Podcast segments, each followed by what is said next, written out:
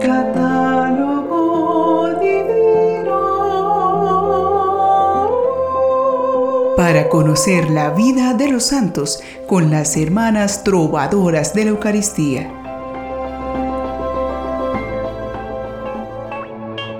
Un saludo fraterno para todos nuestros oyentes, a quienes deseamos la paz de Dios en sus corazones. Sabemos que Dios es nuestra fortaleza, por ello dedicamos algunos minutos a alimentarnos espiritualmente cada día para fortalecer nuestra alma. En medio de nuestras ocupaciones podemos hacer un gran bien. Pero para lograrlo necesitamos mantener nuestra alma bien nutrida, además de una sincera oración dejando tiempo para la lectura de la palabra de Dios y de lecturas espirituales que nos ayuden a crecer en nuestro conocimiento de Dios y de nosotros mismos. No podemos dejar de crecer en nuestra riqueza interior. Recordemos que de la abundancia del corazón habla la boca. Así que aprendamos hoy de los santos más enseñanzas espirituales que nos conduzcan a ser más firmes y constantes en nuestra fe. En este día la Iglesia recuerda con especial veneración el nacimiento de la Virgen María, que significa el renacer de una humanidad sanada por la gracia divina, gracias a Jesucristo. Pero hay más santos que nos dejan su gran testimonio y se recuerdan en este día 8 de septiembre. Escuchemos sus nombres. Son San Adriano, mártir, San Corviniano, obispo, San Isaac, obispo, San Pedro de Chabanón, presbítero, San Sergio I, papa, Beato Adán Bargielski, presbítero y mártir. Beato Federico Osanam, padre de familia. Beato Ismael Escorihuela Esteve, padre de familia y mártir. Beato Ladislao Blandisiski, presbítero y mártir. Beato Marino Blanes Giner, padre de familia y mártir. Beato Pascual Fortuño Almela, presbítero y mártir. Beato Salvador Molar Ventura, religioso y mártir. Y Beata Serafina Esforza, viuda y religiosa. En este día tenemos para compartir la gran historia de un santo laico que, con su fe sincera y una gran conciencia de ayudar a los demás, abrió con sus compañeros una gran puerta para la solidaridad, creando las conferencias de San Vicente de Paul, que ha sido desde entonces escuela para muchos laicos en vivir activamente la santidad. Él es el beato Federico Sanam.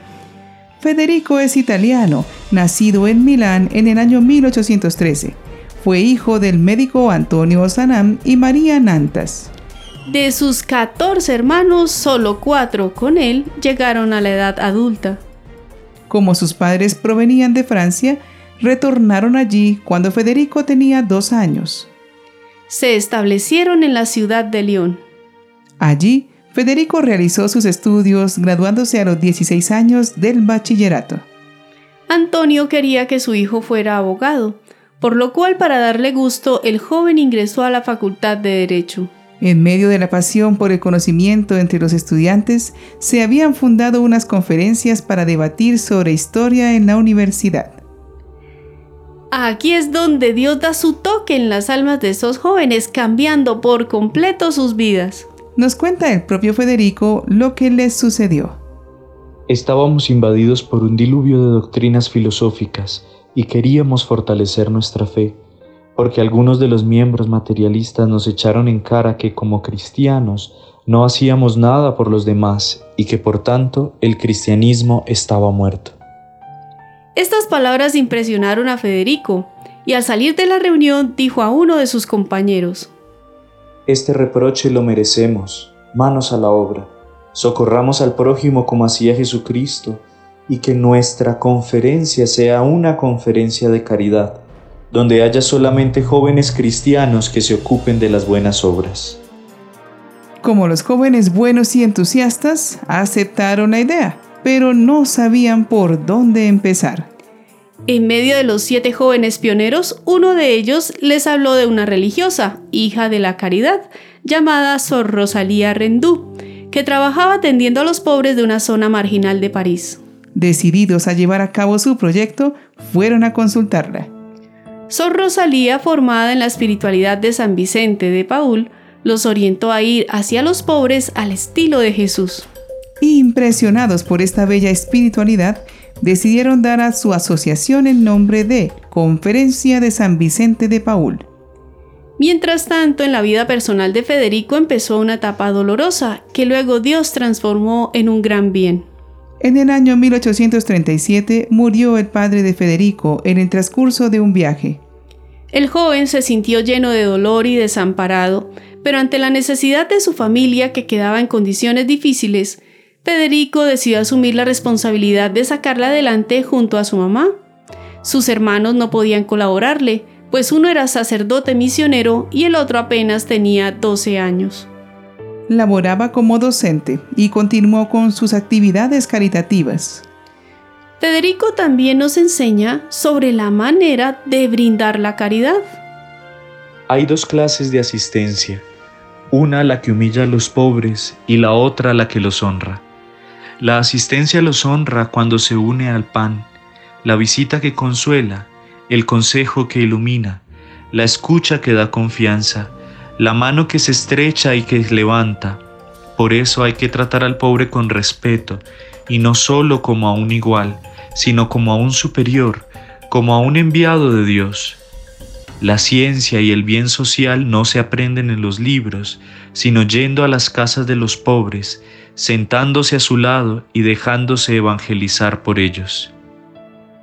En el año 1841 se casó con Amelia Soulacroix. Formaron un hogar profundamente cristiano que fue bendecido con el nacimiento de su hija María. Las conferencias de San Vicente se fueron multiplicando. En algunas no faltaban los problemas y entonces Federico se veía en la necesidad de acompañarlas e impulsarlas. Aunque viajaba mucho para ello, hacía frente al trabajo sin descuidar sus deberes de familia y sus obligaciones como profesor. Llegaba al corazón de los jóvenes porque los trataba con respeto y porque les comunicaba su amor por la iglesia y los pobres.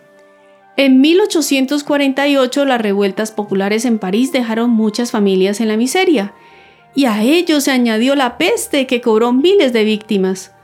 Tanto las conferencias como Sor Rosalía hicieron verdaderos milagros para atender esa emergencia. Federico le escribió a un amigo. Quisiera que todos los jóvenes con cabeza y corazón se unieran para las obras de caridad y se fuera formando así por todo el país una amplia asociación para el alivio de las clases populares. Hay que abrazar a Francia en una red de caridad.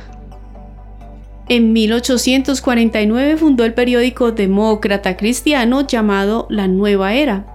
En él escribió a menudo exigiendo respeto por los obreros, un salario justo, un horario adecuado, una edad mínima para el trabajo, subsidio de enfermedad y libertad para cumplir sus deberes religiosos. Para él, la caridad debía completarse con la justicia, porque la caridad por sí sola no bastaba sentó las bases de un nuevo pensamiento social condenando la esclavitud y rechazando las diferencias entre ricos y pobres.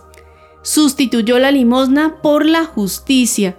Por eso es considerado como uno de los precursores de la auténtica democracia cristiana.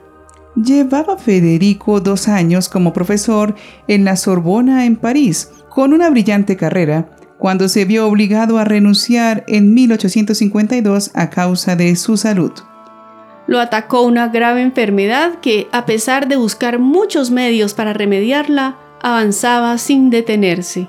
El 23 de abril cumplió sus 40 años de edad. Con ese motivo escribió. Yo sé que cumplo hoy 40 años, más de la mitad del camino. Tengo una esposa y una hija encantadoras, amigos y una carrera honorable. Pero sé también que estoy atacado por una grave enfermedad que agota mis fuerzas. Señor, tú no quieres que yo te ofrezca mis ambiciones académicas, mis proyectos o mis bienes. Lo que tú quieres es mi persona. Debo hacer tu voluntad y por eso te digo, aquí estoy. Aunque me condenes a una cama por los días que me quedan, no serán suficientes para darte gracias por el tiempo que he vivido y las gracias que he recibido. Si estas páginas son las últimas que escribo, que sean un himno de agradecimiento a tu bondad. El 31 de agosto viajó a Marsella, pero ya estaba en un estado crítico.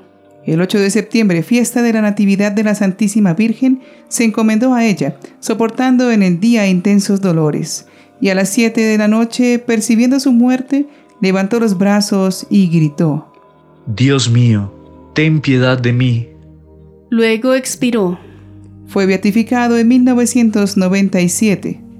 Aunque su vida fue muy corta, Federico vivió de tal manera que no dejó heridas ni enemigos, tratando de hacer todo con armonía y respeto, haciendo que la caridad llenara todos los espacios de su vida, y por ello es considerado un modelo de santidad para los laicos. Oremos pidiendo al Señor nos ayude a vivir con esa armonía que dirige la caridad. Oh Dios, que suscitaste el beato Federico Osanan, inflamado por el espíritu de tu caridad para promover asociaciones de laicos a fin de asistir a los pobres, Concédenos que, movidos por su ejemplo, observemos tu mandamiento del amor, y será así fermento en el mundo en el que vivimos. Por nuestro Señor Jesucristo. Amén.